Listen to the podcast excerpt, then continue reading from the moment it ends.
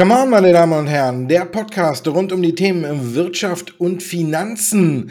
Nach einem der schlechtesten ersten Halbjahre, die es in der Börsengeschichte gibt. Mit Markus Weingran, Redaktionsleiter von Vista. Und einen zuversichtlichen für das zweite Halbjahr gestimmten Andreas Lipko von Comdirect. Das Bärenfell ist weg, das ist okay, ist ja auch zu warm, ne? da kann man sich die Bullenhörner schon mal aufsetzen. Aber ich hoffe, du hast zumindest noch ein bisschen mehr an als die Bullenhörner. Ja, wir werden sehen. Gucken wir erstmal rein, was in der Woche alles so war. Wir hatten zum Beispiel das Notenbanken-Treffen, besser gesagt EZB-Treffen in oder auf in Sintra, wo sich alle zu Wort gemeldet haben. Sogar Jerome Powell ist einmal vorbeigekommen und hat an einer abendlichen Diskussion teilgenommen. Ja, Christine Lagarde hat da natürlich auch dran teilgenommen. Und die gute Dame hat auf einmal gesagt, naja, ich glaube, die Inflation geht nicht so schnell zurück, wie manche denken. Das von der Frau, die ungefähr gefühlt vor einem Tag noch gesagt hat, noch die Inflation, die ist nur temporär, die geht ganz schnell wieder zurück. Jetzt die 180, 180 ja, 180 Grad Trendwende. Kann man der Frau überhaupt noch was glauben? Ja gut, sie steht ja nicht alleine da. Das Unwort Transitory ist ja in den letzten beiden Jahren wirklich von sehr vielen äh, Marktteilnehmern und von uns auch hier ja eigentlich des Öfteren zitiert worden und war auch eine ganz, ganz oft angewandte Floskel von Herrn Jerome Powell. Du hast ja bereits gesagt, er hat auch gesagt, dass die Inflation, die Steigerung, die wir eigentlich schon seit einiger Zeit gesehen haben, nur transitory ist, also nur vorübergehend alles wieder gut wird. Nun muss man sagen, dass die Gemengelage insgesamt doch ein sehr, sehr komplexes und eigentlich natürlich war die expansive Geldpolitik, die die Notenbanken jetzt seit über zehn Jahren betrieben haben, seit der Hypothekenbankkrise 2007, 2008 sind ja diese ganzen QE-Programme, also die Quantitative Easy-Programme sowohl von der EZB als auch von der US-Fed lanciert worden. Da gab es ja vier Stück an der Zahl und danach gab es ja nochmal die Corona-Pandemie-Programme, die dann sozusagen eigentlich immer wieder Liquidität in die, zumindest sage ich mal, erstmal Finanzmärkte reingepumpt haben. Das große Problem begann ja erst, als durch die Coronavirus-Pandemie dann eben auch wirklich Geld in die Realwirtschaft geflossen ist, durch zum Beispiel, ich sage jetzt mal Subventionen, durch Hilfsgelder, durch Hilfschecks und so weiter, die eben wirklich in großer Vielzahl an die Bevölkerung rausgegeben wurde und natürlich dann auch zum Konsum benutzt wurde. Und das hat zumindest mal erstmal für den ersten Schub gesorgt, der noch hätte verknust werden können, aber der ja schon sozusagen so ein bisschen dieses ganze Inflationsrad hat zum Drehen äh, beginnen lassen.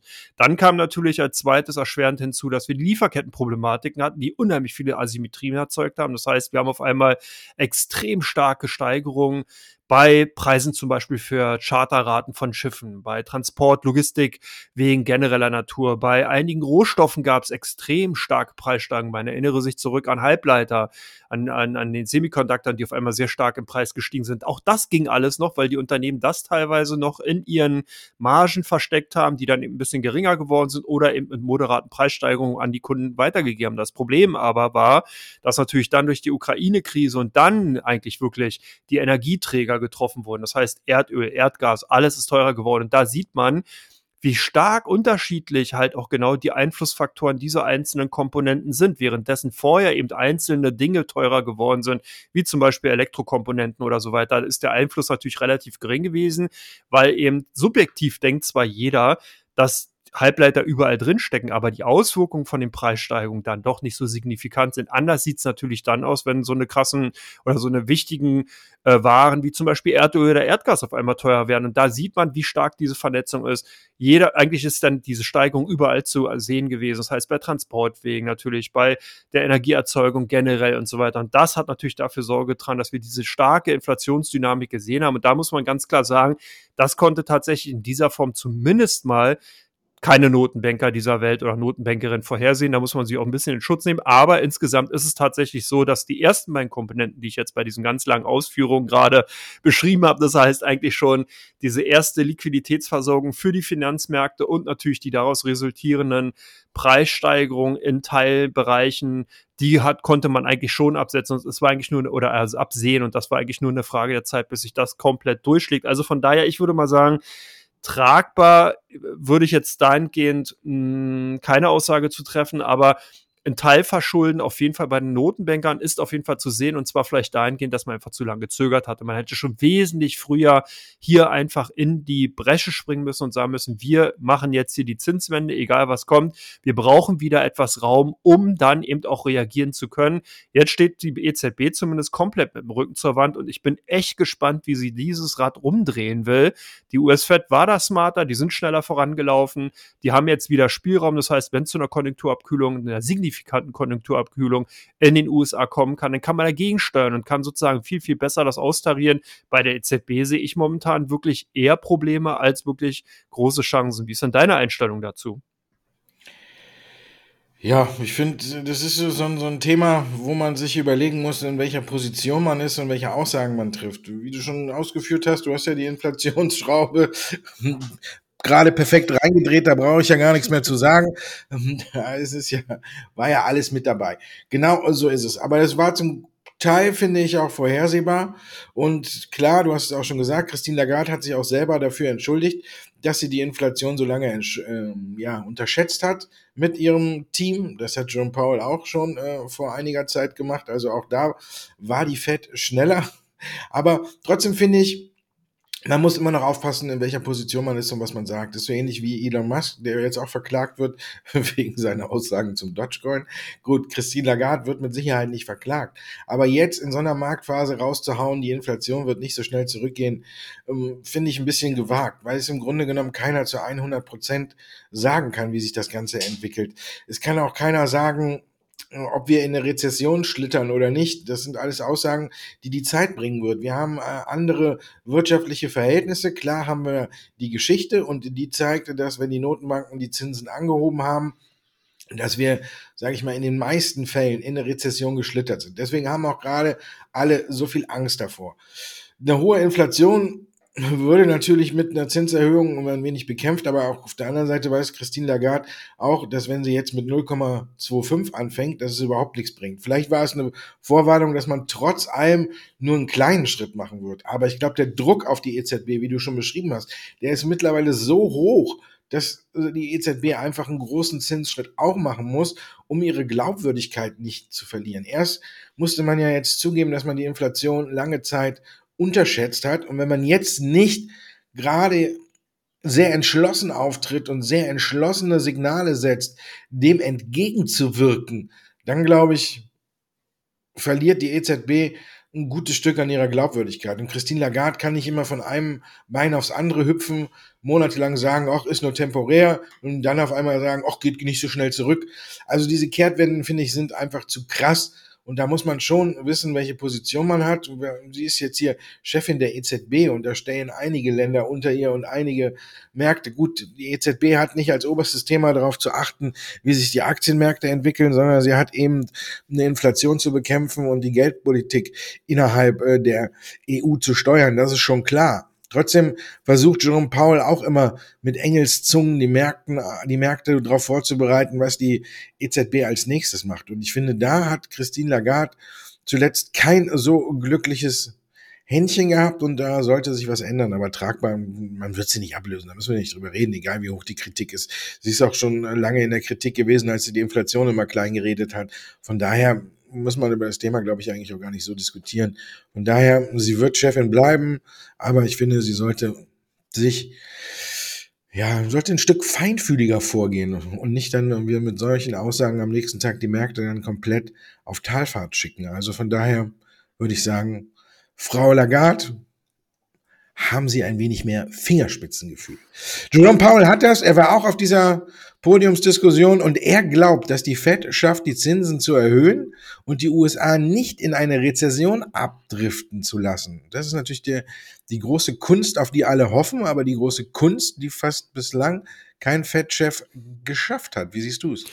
Ja, das ist auf jeden Fall ein sehr, sehr schwieriges Spiel vollends. Warum? Weil natürlich die FED auf Indikatoren angewiesen ist, die ja Nachlauf haben. Das heißt, man guckt sich natürlich hier ganz wichtige Konjunkturindikationen, PCE und den Häusermarkt, den Arbeitsmarkt, Einkaufsmanager-Indizes und so weiter, natürlich auch die Preisentwicklung insgesamt an. Aber die sind halt nachlaufen. Man macht hier teilweise eine Umfrage, die dauern dann drei, vier Wochen. Dann wird die Umfrage ausgewertet. Man bekommt das Ergebnis und kann darauf sozusagen im Endeffekt dann die Politik ausrichten. Und genau Das Problem, was wir momentan haben, ist, dass zum Beispiel auch gerade die amerikanische Konjunktur sehr technologielastig geworden ist. Und hier verändern sich innerhalb von wirklich wenigen Wochen teilweise wirklich drastisch eben Wachstumszahlen, weil natürlich auch die Welt insgesamt äh, wesentlich schneller geworden ist, weil die politischen Ereignisse wesentlich kürzere Halbwertzeiten haben und so weiter. Also wir haben sehr, sehr viele Faktoren. Das merkt man ja auch selbst, wenn man dieses ganze Geschehen mal verfolgt, dass einfach hier ein ungleicher Wettlauf ist. Das heißt, natürlich ist es eine Möglichkeit, wenn man gut antizipieren kann und einfach dann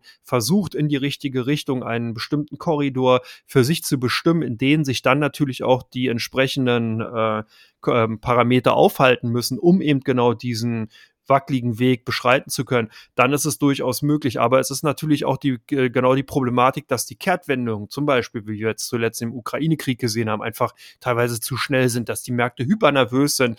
Wir haben äh, Maßnahmen gesehen, die eigentlich die Energieträgerpreise hätten abbremsen sollen. Wir haben die USA gesehen, die jeden Tag eine Million Barrel WTI-Rohöl in den Markt geben, aus den Reserven heraus. Wenn die das nicht machen würden, dann würde der WTI-Kontrakt äh, noch höher stehen. Wir haben die deutsche Bundesregierung gesehen, gesehen, die zumindest mal mit dem Tankrabatt versucht hat, gegenzusteuern. Und das sind alles Maßnahmen, die man natürlich dann in dieser Kürze der Zeit überhaupt nicht abschätzen kann, die Auswirkungen. Man sieht es bei dem Tankrabatt, hat es wirklich relativ wenig bis gar nichts teilweise gebracht oder sehr wenig. In den USA sieht man zumindest, dass eine leichte Dämpfung zu verzeichnen ist, aber trotzdem ist es immer noch die Frage, was macht die OPEC Plus auf ihren Sitzungen, hält die dagegen, unterstützt die das? Und das sind genau die Punkte, die momentan einfach abzuwägen sind. Also von daher ist es auf jeden Fall mal ein hehres Ziel auf jeden Fall. Und hier muss man vielleicht auch gerade als Zuhörer von diesem Podcast, kann man selber einfach darauf gucken und das wird besonders wichtig ab dem 14. Juli, weil dann eben die Berichtssaison in den USA wieder beginnt. Man kann hier einfach abschätzen, wie stark sind die Gewinnzuwächse, und wie stark ist eigentlich das Wirtschaftswachstum in den USA im Verhältnis zur Inflationsrate. Und wenn man das sieht, dann sollte natürlich das Wachstum in den USA oberhalb der Inflationsratenentwicklung sein. Ist das der Fall? Dann sage ich mal, kann man ungefähr sagen, also es ist wirklich nur eine Pi mal Daumen-Regelung, dass dann sozusagen die Möglichkeit besteht, die äh, Konjunktur an einer Rezession vorbeizuführen und dass die Zinspolitik dann eben noch gerechtfertigt ist. Sollte sich dieses Verhältnis umkehren, das heißt eben die, das Wachstum sehr stark nachlassen, die Inflation gleich bleiben oder sogar noch steigen, dann hat man hier wirklich ein Problem dahingehend, dass die Zinspolitik wirklich als dämpfendes Korrektur oder dämpfender Korrekturfaktor da einfach einwirkt und dass dann die äh, äh US-Fed eigentlich auch dahingehend mit dem Rücken zur Wand steht, weil man ja dann eine Inflationsentwicklung hat, die man durch die Zinspolitik eigentlich einschränken will. Das ist ja auch das oberste Ziel, aber das eben negative Auswirkung auf das Wirtschaftswachstum hat. Sollte das im Endeffekt ausgeglichen werden können, dann kann das Ziel von Jerome Powell aus der Sicht heraus zumindest mal ähm, eingehalten werden, beziehungsweise auch erreicht werden. Also ich bin selber gespannt. Wie ist denn deine Einschätzung? Hm, ich weiß auch noch nicht. Man muss tatsächlich, um das konkretisieren zu können, wie du schon sagst, die Berichtssaison abwarten. Und die Vorboten für die Berichtssaison, die sind allerdings jetzt nicht so gut, wenn man sich die ersten Zahlen anguckt. Klar, der offizielle Startschuss fällt erst Mitte Juli, aber wir haben ja jetzt zum Beispiel schon gesehen, dass Micron äh, die Zahlen veröffentlicht hat. Man hat gute Zahlen für das ähm, zweite Halbjahr präsentiert, aber der Ausblick auf äh, das nächste Halbjahr oder auf das nächste Quartal, der war gruselig und lag äh, sowas von unter den Schätzungen der Analysten, dass man schon, ja, dass einem schon ein wenig schwindlig werden konnte. Dann haben wir noch Coles gesehen, die ja in dieser Woche auch arg unter die Räder gekommen sind, weil sie zum einen natürlich die Übernahme Gespräche beendet haben, weil der Käufer natürlich auch oder die Interessenten gesagt haben, wir zahlen den hohen Preis nicht, weil es läuft ja nicht mehr rund bei euch. Und so kam eben auch mit der Nachricht, dass die Übernahmegespräche beendet worden sind, auch noch die Nachricht, dass man die Prognosen fürs zweite Geschäftsjahr nochmal nach unten drückt. Und hier hatte Kohls ja schon nach dem Zahlen fürs erste Quartal einen düsteren Ausblick gegeben und den kann man jetzt auch noch nicht mal mehr halten. Also von daher, glaube ich, dass Herr Paul hier mehr hofft, als dass es tatsächlich eintrifft. Also wenn man jetzt die zwei als Vorboten nimmt, man kann natürlich das jetzt nicht generell auf andere, auf alle ableiten. Aber ich glaube, dass sich jetzt hier tatsächlich zeigen wird, wer davon oder wer durch so eine Rezession sehr gut kommt und eben nicht. Wenn man sich zum Beispiel Apple angeschaut, dann gab es jetzt Berichte, dass sie in Japan die Preise für ihre Produkte bei ihm um 25 Prozent nach oben gehauen haben. Und da muss man mal gucken, wie das ankommt. Und wenn die Leute das dann trotzdem weiterkaufen, dann ist es halt so eine Sache, dann kann man auf eine Apple setzen, weil die da ganz gut durchkommen, weil sie diese Markenstellung haben, dass sie im Grunde genommen ihre Preise festlegen können, wie sie wollen und die Produkte werden ihnen trotzdem immer noch sehr gut abgenommen. Da muss man gucken bei den Autobauern, wie wird's da sein? Man hat ja jetzt schon wieder gesehen, Freitag nach Börsenschluss kamen die Absatzzahlen für die USA. Da sind die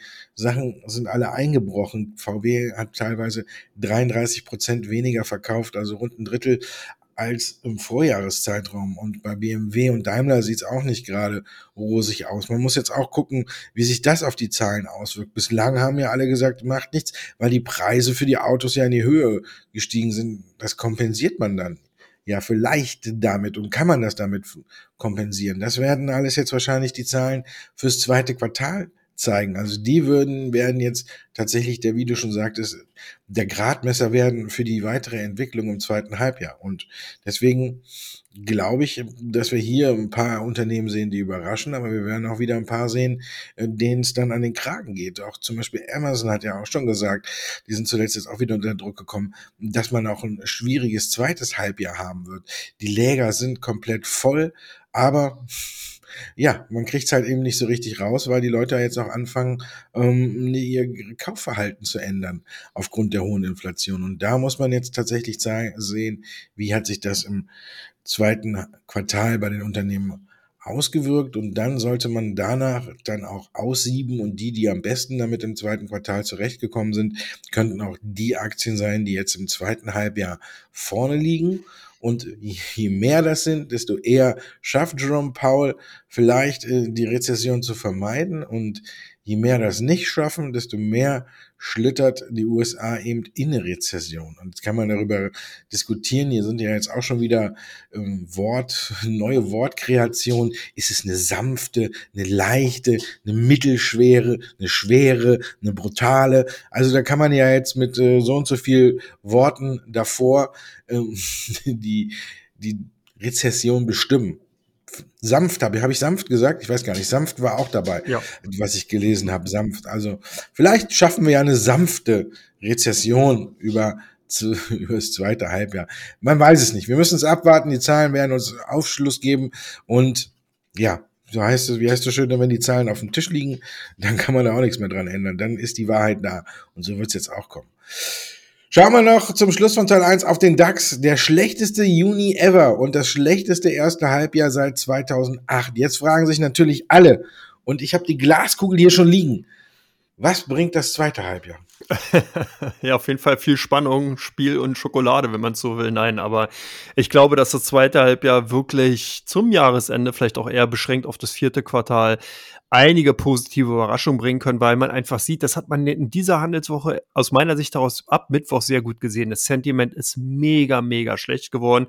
Marktteilnehmer haben wirklich alles Mögliche, was eigentlich nur einpreisbar ist, eingepreist. Du hast ja gerade auch schon die ganzen verschiedenen neuen Abstufungsversuche von der Rezession genannt. Fest und flauschig fehlt vielleicht noch, das wäre auch schön, eine fest und flauschige Rezession. Ähm, ansonsten ist es tatsächlich so, dass äh, hier einfach ein Sentiment gebildet wird, was für Aktienkurse, und das ist ja manchmal auch so das Kuriose daran, je schlechter das Sentiment ist, je eingetrübter die Stimmung an den Börsen ist, desto eher neigt man sich oder befinden sich die Aktienmärkte eigentlich perspektivisch auf Kaufniveau, weil einfach die aktuelle Lage ganz schlimm oder beziehungsweise als schlimm eingeschätzt wird. Aber es wird halt auch besser und so sehe ich es in diesem Jahr tatsächlich auch. Ich glaube, wenn wir nicht wieder eine neue Covid-19-Pandemie in den Auswirkungen der letzten beiden Jahre in irgendeiner Form bekommen, dass dann die Chancen ganz gut stehen, dass sich die deutsche Wirtschaft zum Jahresende hin auch fangen kann.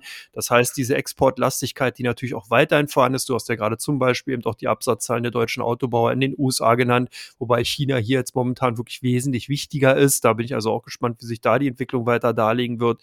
Ähm, dass hier also, oder der Maschinenbau auch zu nennen, da waren die Auftragseingänge, die wir gesehen haben, die waren gut die wurden von den europäischen Nachbarländern für die deutschen Maschinenbauer aufgefangen. Man hat also hier tatsächlich auf Jahresvergleich, wobei man da natürlich feuchtig sein muss, klar, ein Wachstum gesehen. Und da sieht man eigentlich, es ist nicht wirklich alles schlecht derzeit. Wir haben natürlich eine sehr, sehr dunkle Einfärbung, aber es gibt halt Hoffnungsschimmer. Ich glaube, klar kann, können die nächsten Wochen auch gerade natürlich durch die Berichtssaison noch mal ein bisschen holprig werden. Das heißt, der Börsensommer bleibt heiß und ich werde wahrscheinlich mit meinem Börsen, mit meinem Bärenfell dementsprechend dann auch hier vor mich hinschwitzen. Aber ich kann mir gut vorstellen, dass vielleicht sogar die alte Börsendevise Sell in Main, Go Away, die stimmte ja dieses Jahr, kann man ganz klar sagen. And always remember to buy in September, dass das tatsächlich dieses Jahr durchaus Gültigkeit haben kann und dass wir dann sozusagen Oktober, November, Dezember sogar versöhnlich aus dem Markt gehen. Und ich würde sogar mal, könnten mir vorstellen, dass wir vielleicht sogar wieder Richtung alter Tops laufen. Das mal als ganz krasse Ansage jetzt hier an diesem Samstag. Wie schätzt du denn die Situation ein? Nochmal den letzten Satz an. Wohin laufen die? An die alten Tops? Mhm. äh, wenn du die dann die äh, Mullenhörner aufsetzt, ne? die müssen an der Decke kratzen, so lang wie die sind. Ich habe schon das Dach abgenommen. Also, uh, jetzt, jetzt, Moment, ich muss erstmal durchatmen. Die alten Tops. Okay, ähm, so optimistisch, obwohl ich ja eigentlich immer hier der Bulle bin und du der Bär, muss ich gerade, muss ich ehrlich sagen, sind meine Bullenhörner tatsächlich nicht.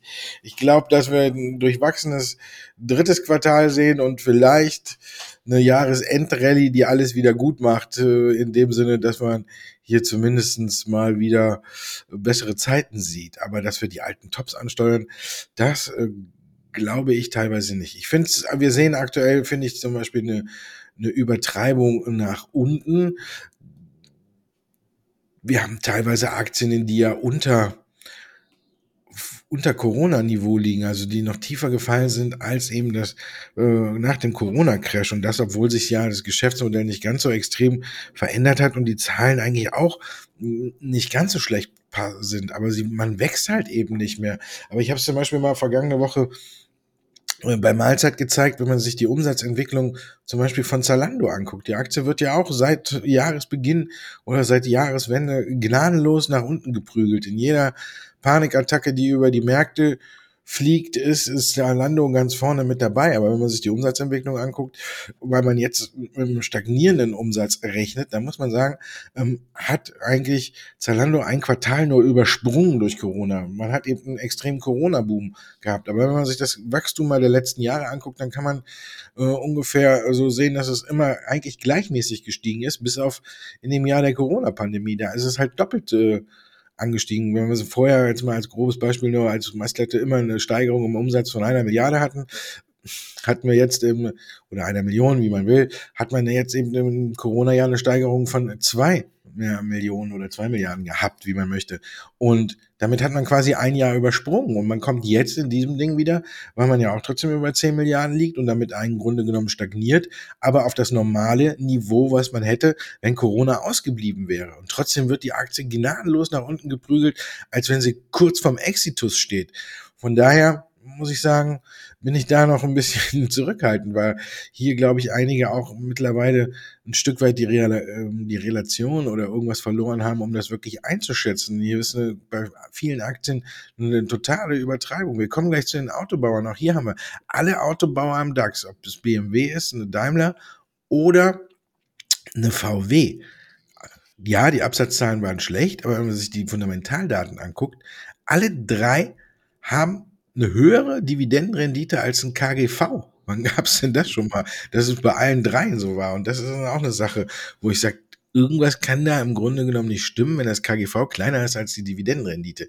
Ja, normalerweise sagt man, wenn die Dividendenrendite nach oben schießt, dann ist das nicht immer ein gutes Zeichen. Dann kann es auch ein Zeichen davon sein, dass die Aktie fällt. Das ist auch jetzt hier so. Aber trotzdem, wenn man sich das anguckt. Von daher weiß ich noch nicht, ob der Markt wirklich wieder zur kompletten Normalität Normalität zurückkehrt. Wir hatten auf jeden Fall, finde ich, im vergangenen Jahr oder 2020 nach dem Corona-Crash eine absolute Übertreibung. Und ich finde, jetzt laufen wir gerade in eine absolute äh, ja, wie sagt man jetzt wieder Übertreibung, aber eben nach unten. Die Leute haben einfach zu viel Panik und ich weiß auch nicht, wann das abgebaut wird. Es gibt's ja jetzt, da haben wir ja wieder die Phase, wo hier Nuriel Rubini, das ist ja auch besser bekannt als Dr. Doom, weil er ja eigentlich nur schwarz sieht. Und der kommt äh, jetzt auch natürlich wieder raus und er macht alles wieder ganz schlecht. Ich meine, er ist ja jetzt ist ein ausgewiesener Ökonom und alles, muss man ja wirklich sagen. Äh. Und er sagt, naja, wir haben das Schlimmste noch nicht gesehen. Es könnte alles nochmal um 50 Prozent nach unten krachen.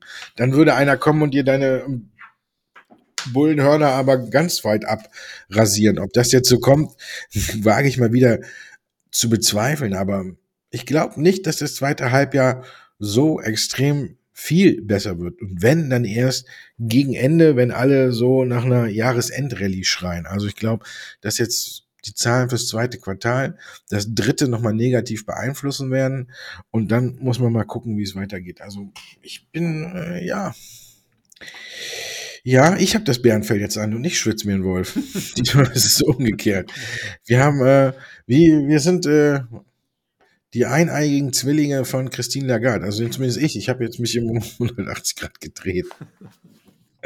So, meine Damen und Herren, das war Teil 1 mit Christine Lagarde, Jerome Paul, Markus Weingran und Andreas Lipko. Alles in einer Person. Dr. Jekyll und Mr. Hyde. Wir kommen zu Teil 2.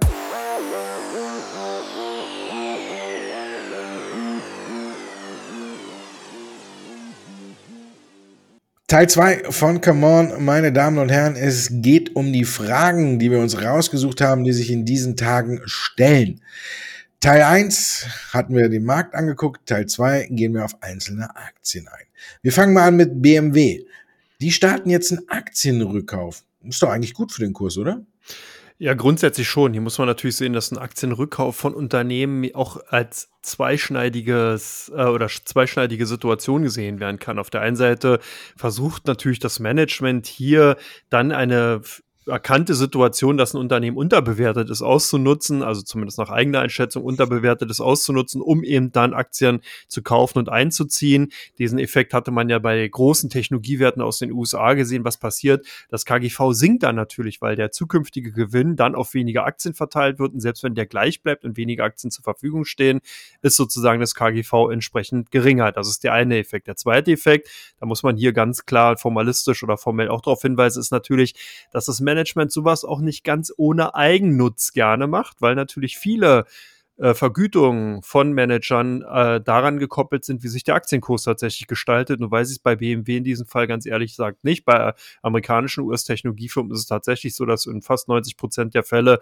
die Aktienkursperformance mit ein ausschlaggebendes Kriterium für die Vergütung von zum Beispiel Aktienoptionen sind, an das Management, bestimmte Kursniveaus, die da erreicht werden, dann äh, wird das sozusagen ganze, die ganze Sache lukrativ. Das an dieser Stelle nur mal der Form und der Vollständigkeit halber erklärt. Jetzt aber zurück zu dem, warum es eigentlich ganz interessant ist, wenn dann eben so ein Kaufprogramm wie zum Beispiel bei BMW lanciert wird. Was haben wir denn hier für eins? Wir haben hier zwei Milliarden Euro, die in die Hand genommen werden sollen und damit möchte man sozusagen jetzt eigene Aktien zurückkaufen. Das macht ungefähr 4% der ausstehenden Aktien aus. Die Marktkapitalisierung derzeit, wer nachgerechnet hat, demnach ungefähr was bei 48 Milliarden Euro. Also das ist schon eine ordentliche Größenordnung, zumal man hier auch sich die Genehmigung holen will, dass man sogar in den kommenden Jahren bis zu 10% des Grundkapitals zurückkaufen will und die dann einzieht. Das ist zumindest mal schon eine stützende Maßnahme, die auf jeden Fall für den Aktienkurs gut sein sollte, gerade wenn man sich, du hast bereits gesagt, die Bewertungskriterien ansieht, die ja wirklich hanebüchend sind. Das KGV bei BMW momentan irgendwas um 4, 3,9 oder 4, das ist ja irrsinnig. Und äh, im Endeffekt die Dividendenrendite auch wesentlich höher bei, was liegt die, glaube ich, 5 Prozent oder nee, noch höher, weiß ich jetzt gar nicht, habe ich gerade gar nicht rausgesucht, aber auf jeden Fall äh, ist das KGV unter oder um vier herum. Und das ist für einen Autobau aus meiner Sicht daraus schon sehr, sehr günstig und zeigt eben auch, wie stark der Pessimismus ist. Wurde natürlich auch wieder mal ein bisschen untermauert von den Absatzzahlen, die man in den USA jetzt vorgelegt hat oder gesehen hat deutlicher Rückgang um 18,3 Prozent weniger Autos verkauft als im Vorjahreszeitraum. Aber hier muss man eben auch sehen, was für eine Zeit haben wir denn? Wir haben genau die Zeit, wo die hohe Inflationsdynamik ja gerade in den letzten Wochen richtig an Fahrt zugenommen hat. Und wenn ich halt teilweise 30, 40 Prozent mehr Benzin an den Zapfsäulen bezahlen muss oder natürlich auch bei Strom wesentlich tiefer in die Tasche greifen muss, dann ist ja klar, dass ich dann erstmal für mich sage, hey, Moment, ich muss die Situation abschätzen, wie weit geht das noch? Ich stelle Konsum in langfristigen Wirtschaftsgütern und das ist ein Auto eben einfach mal zurück. Das sieht man in vielen Aspekten. Das heißt, Konsumverzicht wird momentan ausgeführt und das drückt sich natürlich auch bei den Autos wieder. Nichtsdestotrotz zeigt aber die lange Geschichte der Autoabsätze in den letzten Jahren, dass wir hier klassisch weiterhin aufsteigende Dynamiken sehen, das heißt aufsteigende, aufsteigende Absatzzahlen bei den Autobauern und die wird auch wieder dann sozusagen zurückgeführt bzw. aufgenommen. Ich denke, ja, es ist gut für den Kurs. Es könnte auch interessant sein für Anleger, die sich für BMW interessieren. Hier, wie gesagt, aber dann aus meiner Sicht heraus die nächsten Quartalzahlen abwarten, die ja vorgelegt werden. Aber BMW, die Autobauer, Volkswagen, Mercedes, Benz äh, Group und natürlich Porsche gehören aus meiner Sicht daraus absolut auf jede äh, Watchlist momentan.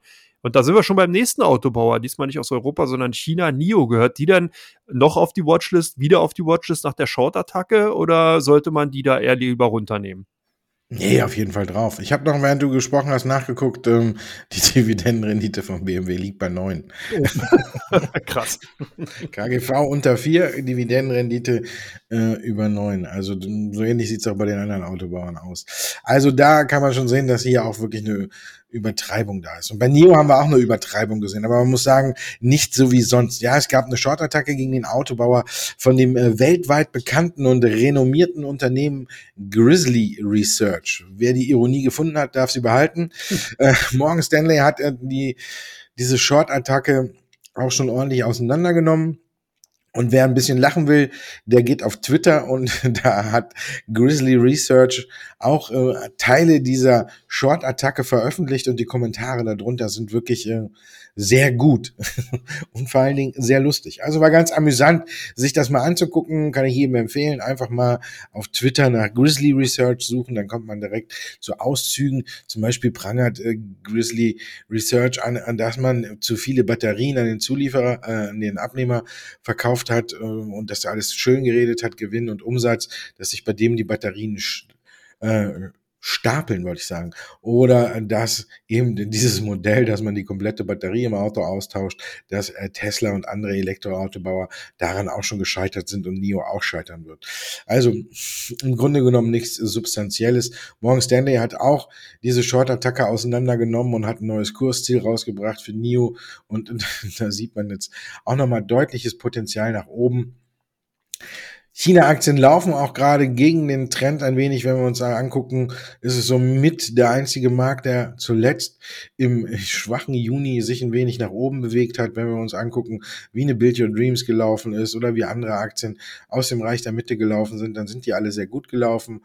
Und von daher finde ich, dass NIO auch ganz oben auf die Watchliste sollte, denn diese Short-Attacke ist mehr als substanzlos und man sieht es auch in der, an der Reaktion, hat man es auch gemerkt. Normalerweise, wenn von renommierten Häusern oder irgendwas eine Short-Attacke kommt, dann geht's 20, 30 Prozent nach unten. Hier haben wir gerade jetzt mal Minus gesehen, was glaube ich an die 8 Prozent ging. Also von daher so war sowohl die Reaktion auf die Short-Attacke verhalten und was danach kam, spricht eher dafür, die Aktie ganz oben auf der Watchlist zu platzieren.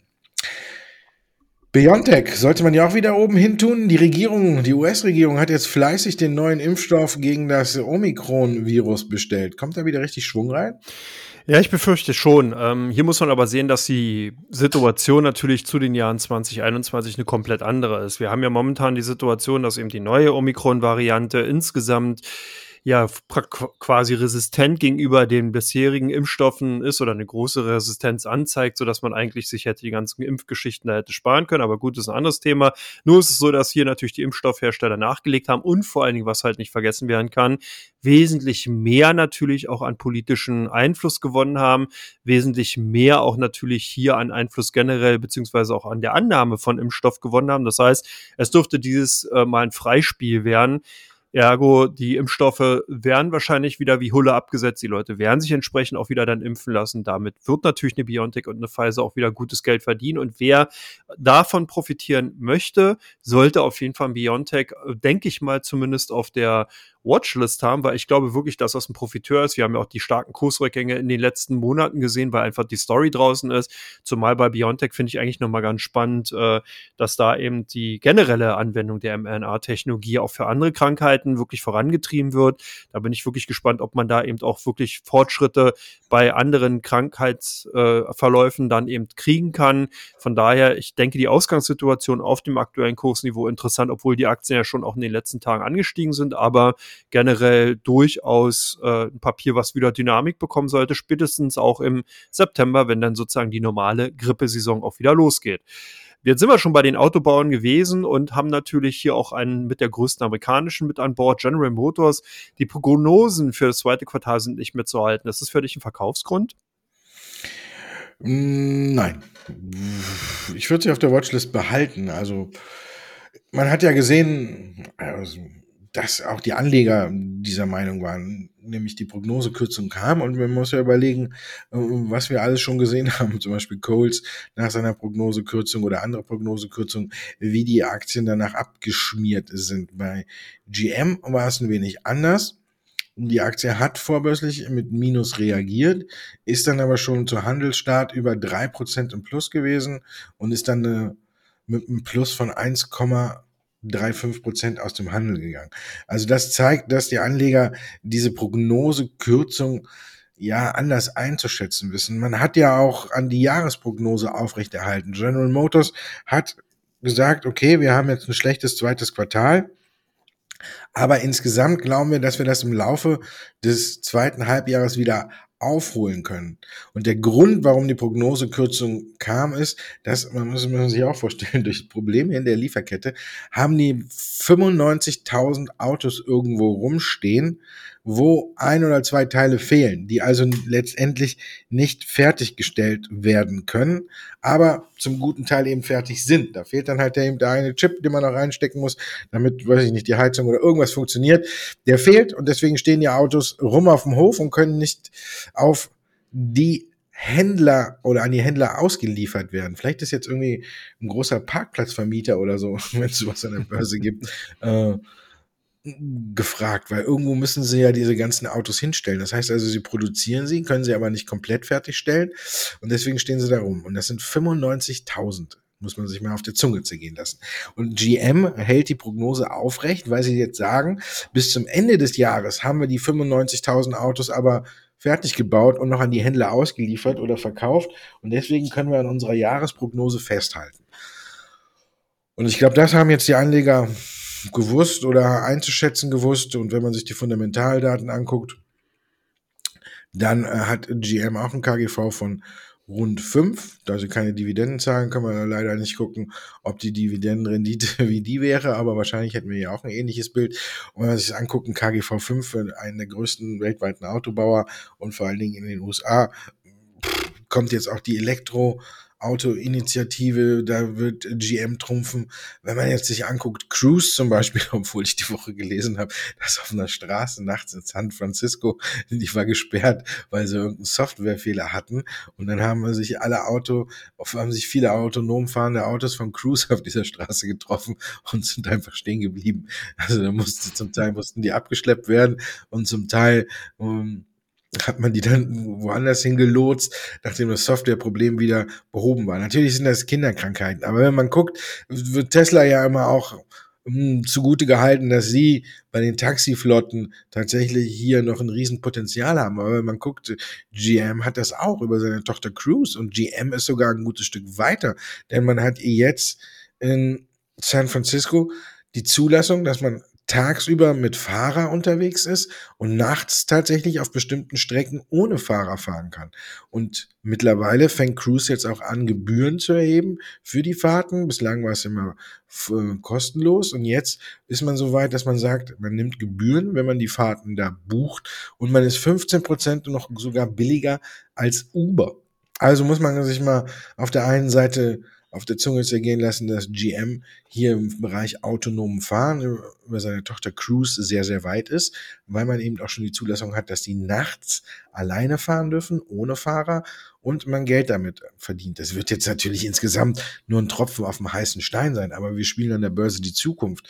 Und wenn man dieses Argument mit dieser autonomen Taxiflotte immer Tesla zugute hält, dann muss man es erst recht bei GM machen. Und wenn man sich dann guckt, anguckt, wie beide Unternehmen bewertet sind, dann fällt einem relativ schnell ein kleiner Unterschied auf. Und deswegen finde ich, ja, GM sollte auch ganz, ganz weit oben auf der Watchlist stehen. Also da sollte auf jeden Fall mindestens ein oder zwei Autobauer sollten da ganz oben stehen, ob man jetzt einen Deutschen nimmt oder eine GM. Ich glaube, das macht nicht ganz so viel Unterschied. SAP bleibt auch ein Dauergast und auch ein Dauersorgenkind. Ne? Jetzt hat äh, Exxon BMP Paribas abgestuft und die Aktie ist mal wieder deutlich im Keller. Kann das noch weiter nach unten gehen? Ja, SAP kann durchaus noch weiterfallen, weil wir momentan doch relativ ambitionierte Bewertungen noch sehen.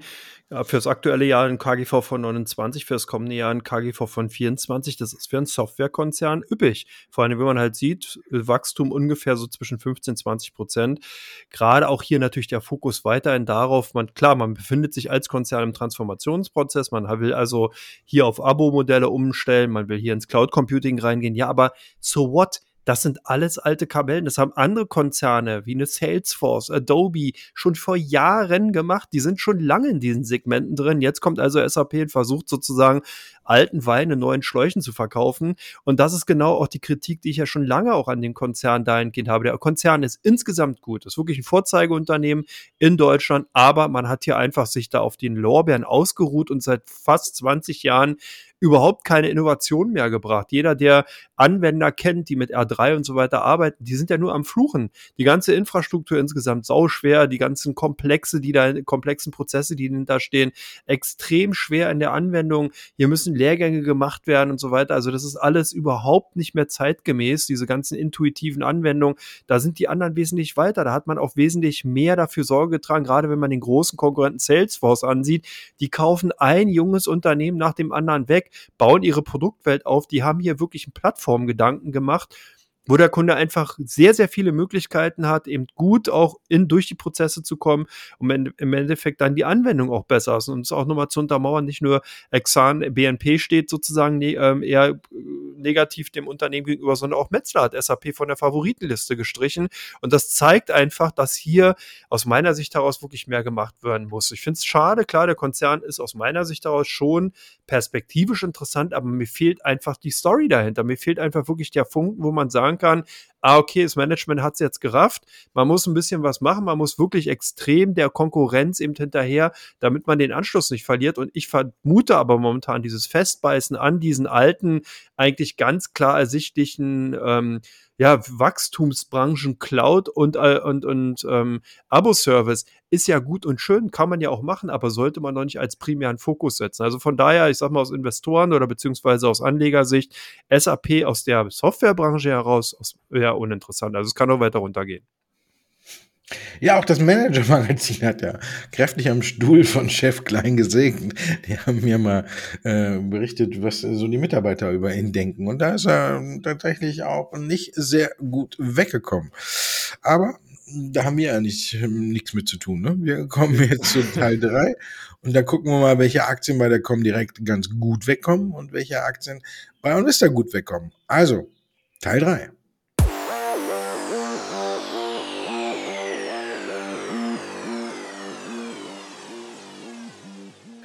Come on, der Börsenpodcast. Wir kommen zu unserem letzten Teil und da geht es darum, äh, welche Aktien im Fokus stehen bei der Comdirect, sprich, wo das Handelsvolumen hoch ist und welche Aktien bei OnVista auf unserer Seite www.onvista.de stark geklickt werden. Also, fangen wir mal an. Ja, ist auch so ein kleines Sorgenkind eigentlich, ne? ASML, wird da gekauft oder verkauft? Nee, hier werden tatsächlich Gewinne mitgenommen. ASML war ja doch lange Zeit so ein bisschen Fels in der Halbleiterbrandung, wenn man so will, und äh, hat, konnte sich eigentlich ganz gut auch gegenstemmen. Warum? Klar, man stellt die Maschinen eben her für die Halbleiterunternehmen und hat dadurch sozusagen ja ist also die Mutter aller Halbleiterkonzerne und genau jetzt geht es hier also auch ans Eingemachte. Du hast bereits gesagt, Micron hatte gewarnt, auch Samsung hat im Vorfeld schon gewarnt, Samsung Electronics, dass der Halbleiterbereich nicht mehr so läuft. Und da gucken natürlich viele Anleger in Richtung eben genau den Hersteller von den Maschinen und ziehen Rückschluss, ah okay, demzufolge werden die dann nicht mehr so stark gebraucht und man drückt hier eher auf den Verkaufsknopf. Bei euch Reus-Reus gesucht. Ja, das ist äh, wohl wahr, weil die eine neue, eine neue Kooperation verkündet haben. Und man muss sagen, für die etablierten Wasserstoffplayer, deswegen habe ich heute mal so ein paar Sachen mitgebracht, die das auch zeigen, um nochmal so zum Abschluss äh, der Sendung einen kleinen Überblick auf den Wasserstoffbereich zu werfen, ob der vielleicht immer interessant, ob der oder ob er jetzt wieder interessanter wird. Deswegen habe ich eine Rolls-Royce mitgebracht. Die haben nämlich unter der Woche bekannt gegeben, dass sie ein Unternehmen aus Deutschland übernehmen, das Elektrolyseure produziert. Und zwar Höller Electrolyzer. Also, da steigt der Rolls-Royce ein. Sie haben 54 Prozent übernommen, haben nicht gesagt, wie viel sie dafür bezahlt haben, aber das zeigt, dass immer mehr große Unternehmen in diesen Markt reindrängen und dass es für diese kleinen Unternehmen, die sich dort etablieren wollen, wo, dass man aus diesem Wollen vielleicht bei einigen tatsächlich auch ein Wollten machen müssen. Denn ich glaube, für eine Nähe zum Beispiel wird es wirklich sehr schwer, und die habe ich heute auch noch mit dabei, da sprechen wir dann gleich noch drüber. Man sieht jetzt wirklich, es kommen immer mehr Unternehmen ans Tageslicht, die sich mit Wasserstoff schon genauso lange beschäftigen wie die Aktien, die gerade mal vor zwei Jahren wirklich durch die Decke gegangen sind und mittlerweile auf den Boden der Tatsachen zurückgekommen sind. Und große Konzerne, die jetzt neu in den Bereich einsteigen, wie eine Rolls-Royce, die einfach sagen, okay, das Thema Wasserstoff, da kommen wir einfach nicht dran vorbei. Was machen wir? Wir haben es vielleicht teilweise ein Stück weit verschlafen. Deswegen machen wir es natürlich umgekehrt. Wir suchen uns eine Firma, die es nicht verschlafen hat, steigen da ein, übernehmen die eventuell und sind zack mit vorne dabei. So hat's Rolls-Royce jetzt gemacht und kann jetzt auch sofort äh, Elektrolyseure bauen, indem man hier bei Höhle eingestiegen ist und sich da auch Kapazitäten gesichert hat. Das zeigt auf der einen Seite, das Thema Wasserstoff wird auf jeden Fall wieder kommen. Ob es jetzt schon im zweiten Halbjahr dieses Jahres ist oder auch erst nächstes Jahr. Die Fördertöpfe werden jetzt so langsam ausgeschüttet. Es gibt immer mehr Unternehmen, die auch sagen, wir haben die Fördermittel bekommen und von daher wird Wasserstoff sicherlich wieder ein Thema werden. Ich glaube aber noch nicht im zweiten Halbjahr, sondern vielleicht auch erst zur Jahreswende. Aber was man gucken muss. Man darf hier, finde ich, dann nicht mehr auf die alten Player setzen, in die schon mal ihren Boom hinter sich gehabt haben, Teilweise nicht, weil ich glaube, die haben ihre beste Zeit hinter sich gehabt oder die hatten noch gar nicht ihre beste Zeit und die wird vielleicht auch gar nicht kommen. An der Börse schon, aber in der Geschäftsentwicklung vielleicht nicht, weil immer mehr jetzt in den Bereich vordringen. Rolls-Royce eben mit dieser Übernahme, die Woche davor haben wir gesehen, dass sich Siemens Energy, die ja auch arg gebeutelt worden sind, mit Air Liquid zusammentut, um ein großer Player auf dem Wasserstoffmarkt zu werden. Und jetzt muss man überlegen, dass diese kleineren Werte dann dagegen quasi anstinken müssen, wenn sich so zwei Riesenkonzerne wie Siemens Energy und Air Liquid zusammentun. Also ich finde, Rolls-Royce kann man sich jetzt durchaus mal auf die Watchliste setzen und sich das angucken, wenn man das Thema Wasserstoff spielen möchte. Meta-Plattforms, wird da weiterverkauft oder kommt da so langsam wieder Vertrauen zurück? Nee, da scheint tatsächlich wieder Vertrauen zurückzukommen. Das heißt, vielleicht haben sich viele Kunden doch tatsächlich die Aktien auf die Watchlist gelegt und haben gedacht, Mensch, jetzt kaufen wir die mal, weil die Bewertung, wenn man sich das ansieht, KGV von 14 für im aktuellen Jahr, nächstes Jahr fast nur 12, 11,7. Das ist natürlich schon relativ in Anführungsstrichen günstig bewertet, wenn man eben die Relation sieht. Und vor allen Dingen ist natürlich die massive Transformation eben hin zu dem äh, Virtual Reality, zur, zur, ja, zur, zur Plattform von Plattformgedanken eben zum Metaverse, wenn man so will und äh, da habe ich mir letztens auch gerade nochmal eine Sitzung angesehen von Bitkom, äh, wo es eben auch genau darum ging, da merkt man einfach, da ist richtig Dampf drauf. Da sind richtig große Konzerne jetzt mit dabei, da geht richtig Geld rein. Das könnte funktionieren, von daher scheinen hier einige auch drauf zu setzen und haben die Aktien fröhlich gekauft. Die nächsten Aktien, die bei euch gesucht sind, sind Denora. Die sind bei uns nicht so gesucht, weil die sind ja erst seit dieser Woche an der Börse. Aber ich habe sie jetzt einfach mal mitgebracht um zu gucken oder um zu zeigen, dass es, wie es in der Wasserstoffbranche aussieht. Und hier ist diese Woche auch ein interessantes Unternehmen an die Mailänder Börse gegangen, eben Denora. Es ist der Partner von ThyssenKrupp, wenn es eben um das Wasserstoff Joint Venture Nucera geht, was ja auch noch eventuell dieses Jahr an die Börse kommen soll. Also da hält auch Denora eine kleine Beteiligung, aber sie sind groß im Elektrodengeschäft drin und sind, was vom Wasserstoff gebraucht wird. Und da sind sie groß dabei. Das macht 58 Prozent des Umsatzes aus und sie sind profitabel. Also wenn man Wasserstoff zum Beispiel mit einer profitablen Aktie spielen möchte, ist Denora auch so eine Sache, wo ich sage, ja, würde ich dann tatsächlich höher auf der Watchlist positionieren wie eine Nel, weil die eben schon profitabel sind und manch andere. Hier kann man natürlich sagen, es kann immer mal wieder Rücksetzer geben, wenn die Wachstumszahlen nicht so passen. Aber ich habe hier ein Unternehmen, was schon profitabel arbeitet, was sich gut im Markt positioniert hat und wo ich auch das Thema Wasserstoff drin habe und ich noch hinten im Hinterkopf auch noch mal den Börsengang von Nucera habe, der eben auch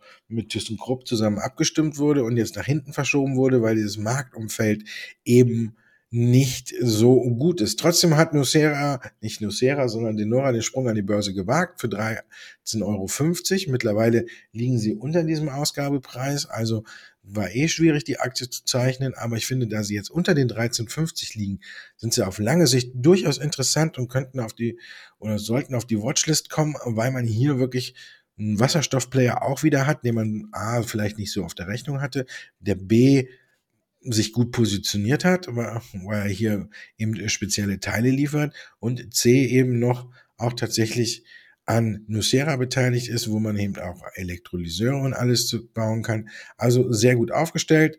Finde ich, ist auf jeden Fall ein Kandidat für die Watchlist, wo man hingucken sollte. Hat sich ein schwieriges Marktumfeld ausgesucht, wie gesagt, mit 13,50 rausgekommen und liegt da jetzt drunter. Ich glaube, je tiefer das geht, desto größer oder desto höher sollte die Aktie auf der Watchlist nach oben wandern. Und dein letzter Wert, RWE, die ist in dieser Woche ganz schön Achterbahn gefahren. Kann man überhaupt sagen, hier haben mehr gekauft oder mehr verkauft? Nee, so direkt kann man das tatsächlich nicht sagen, da hast du vollkommen recht. Natürlich im Vorfeld immer wieder als defensiver Kandidat, gerade bei stürmischen Börsenzeiten gesucht gewesen. Dann gab es das Unipa-Debakel, da hattest du ja bei Mahlzeit auch schon viel drüber berichtet, äh, über die Ereignisse da rund um den Energieversorger. Da wurden natürlich die RWE eher und Aktien im Endeffekt auch mit runtergerissen und Stop-Loss ausgelöst. Dann haben aber einige doch die Position wieder zurückgekauft, beziehungsweise beziehungsweise die dann aktuellen relativ günstigen Kursniveaus bei RWE genutzt. Also von daher, vielleicht kann man es so sagen, am Wochenanfang Käufe, Börsenmitte eher Verkäufe, zum Wochenschluss wieder Käufe. Wie die quantitativ natürlich ausgefallen sind, weiß ich in dieser Form nicht, aber zumindest hat es gereicht, um bei den deutschen Werten unter den Top 5 zu kommen und natürlich hier auch nochmal dann entsprechend in den Podcast mit aufgenommen zu werden. Last but not least, du hast schon gesagt, die Nel bei euch mit dabei. Ja, hier haben wir in der Woche natürlich auch was gehabt, eine Nachricht. Wir haben äh, einen neuen äh, Vorstandsvorsitzenden bei Nel und ja, ja, Jorn André Locke wechselt und kriegt jetzt einen Nachfolger, dessen Name mir gerade nicht einfällt. Ähm, Hakan Voldal. Also das ist der neue, der ja Jorn André Locke jetzt ersetzt bei Nel ich glaube, der hat sich hier wirklich eine, eine sehr schwere Aufgabe übernommen. Neil ist bei uns aktuell immer unter den Top 100 Aktien dabei, weil die Aktie ja nah ihres Tiefs ein bisschen, ja, sich immer aufhält, mal ein Stück rauf geht, mal ein Stück runter, aber sie ist immer in den Top 10 und diese Woche ist sie auf Platz 5 und also die Nachfrage ist wieder gestiegen. Letzte Woche war es 4. Aber ich glaube, die Aktie gehört nicht sehr weit auf die Watchlisten, weil man eben jetzt immer mehr sieht, welche großen Player in den Markt drängen und vor allen Dingen Neil ist hier im Großen und Ganzen auf sich alleine gestellt. Ich will Ihnen jetzt nicht absprechen, dass sie kein gutes Produkt haben. Darum geht es, glaube ich, gar nicht. Ich glaube, hier gibt es viele Produkte. Ich glaube, wir steuern irgendwie darauf zu, auf so einen Markenkampf, wie wir es früher schon auch mal gesehen hatten, zwischen, weiß ich nicht, VHS und ähm, Betamax oder was gab's noch für Sachen? Atari oder Commodore und alles.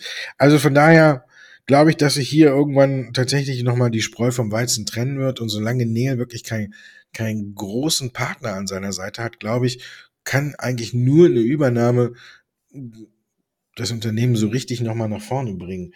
Wenn wir sehen, ich habe es gerade eben gesagt, Rolls-Royce steigt jetzt ein, hat eine riesen Marktposition und ein Standing im Markt und eine Marketingmaschinerie dahinter, dann Siemens Energy und eben Air Liquid, die auch jetzt Elektrolyseure bauen. Das ist auch nochmal wirklich eine, eine richtig gute Kombination. Dann haben wir Plug Power, die auch ganz gut positioniert sind im Markt, aber auch Schwierigkeiten haben, aber trotzdem auch jetzt so, wie wir das eben sehen. Wir sehen dieses alles in einer Hand Anbieter, ja, wenn sich eine Air Liquid mit einer Siemens Energy zusammentut, dann können die in ihrem Joint Venture wirklich alles anbieten, ja, die können quasi vom Windrad bis zur zum Elektrolyseur und bis zur Tankstelle alles aus einer Hand anbieten.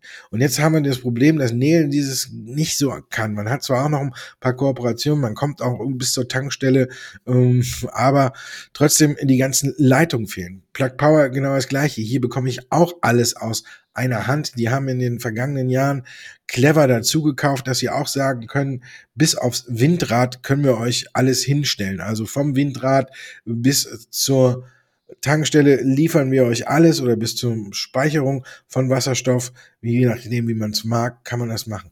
Also da sieht man schon, dass es für Nähe wirklich in dieser Kette ein wenig schwieriger ist und dass man hier wirklich jemanden braucht. Aber eben in die großen gucken, und das finde ich ist auch so ein Zeichen, schauen dran vorbei an Nähe. Wenn man jetzt eine Rolls-Royce sieht, die steigen ihnen lieber bei ich sag mal, ein Unternehmen, was man vorher gar nicht auf der Rechnung hatte, ein und kaufen da jemanden, kaufen da ein und bauen Elektrolyseure. Warum dann eben auch nicht bei Nel, wenn die angeblich so komplett gut sind? Warum nimmt man dann eine Höller? Aber die A müssen die auch gut sein. B zeigt das auch, wie viele sich in dem Markt auch noch tummeln, die man überhaupt nicht auf der Rechnung hat, weil sie überhaupt nicht börsennotiert sind und die auch noch eine Konkurrenz sind für eine Nähe, wie jetzt eben so eine Hüller. Wer hätte vorher daran gedacht? Und äh, jetzt ist der Name natürlich in aller Munde und jetzt ist, wird er mit Rolls-Royce verbunden. Und ich glaube, deswegen sollte man Nähe peu à peu auf der Watchlist weiter nach unten setzen, weil ich glaube tatsächlich, ähm, dass das alles für Neil mit der Zeit immer nur noch schwerer wird, weil die Konkurrenz immer, immer größer wird. Also von daher würde ich die Aktie nicht mehr sehr hoch auf der Watchlist positionieren. Was ich jetzt hoch auf meiner Watchlist positioniere, ist Gartenarbeit, obwohl ich da nicht so viel Lust drauf habe. Aber muss auch gemacht werden. Ja, dann wünsche ich dir erstmal viel Spaß. Pass auf deinen Rücken auf. Aber das Wetter ist ja schön. Du kriegst bestimmt Sonne. Äh, Bräune. Ja, Sonne. Ich kriege bestimmt einen Sonnenbrand. Gartenarbeit, die ich nicht mag. Und dafür auch noch äh, einen Sonnenbrand. Hm. Das sind natürlich Aussichten, ich glaube, da hat jeder, der jetzt zuhört, besser heute. Also, ich wünsche allen ein schönes Wochenende. Macht's gut.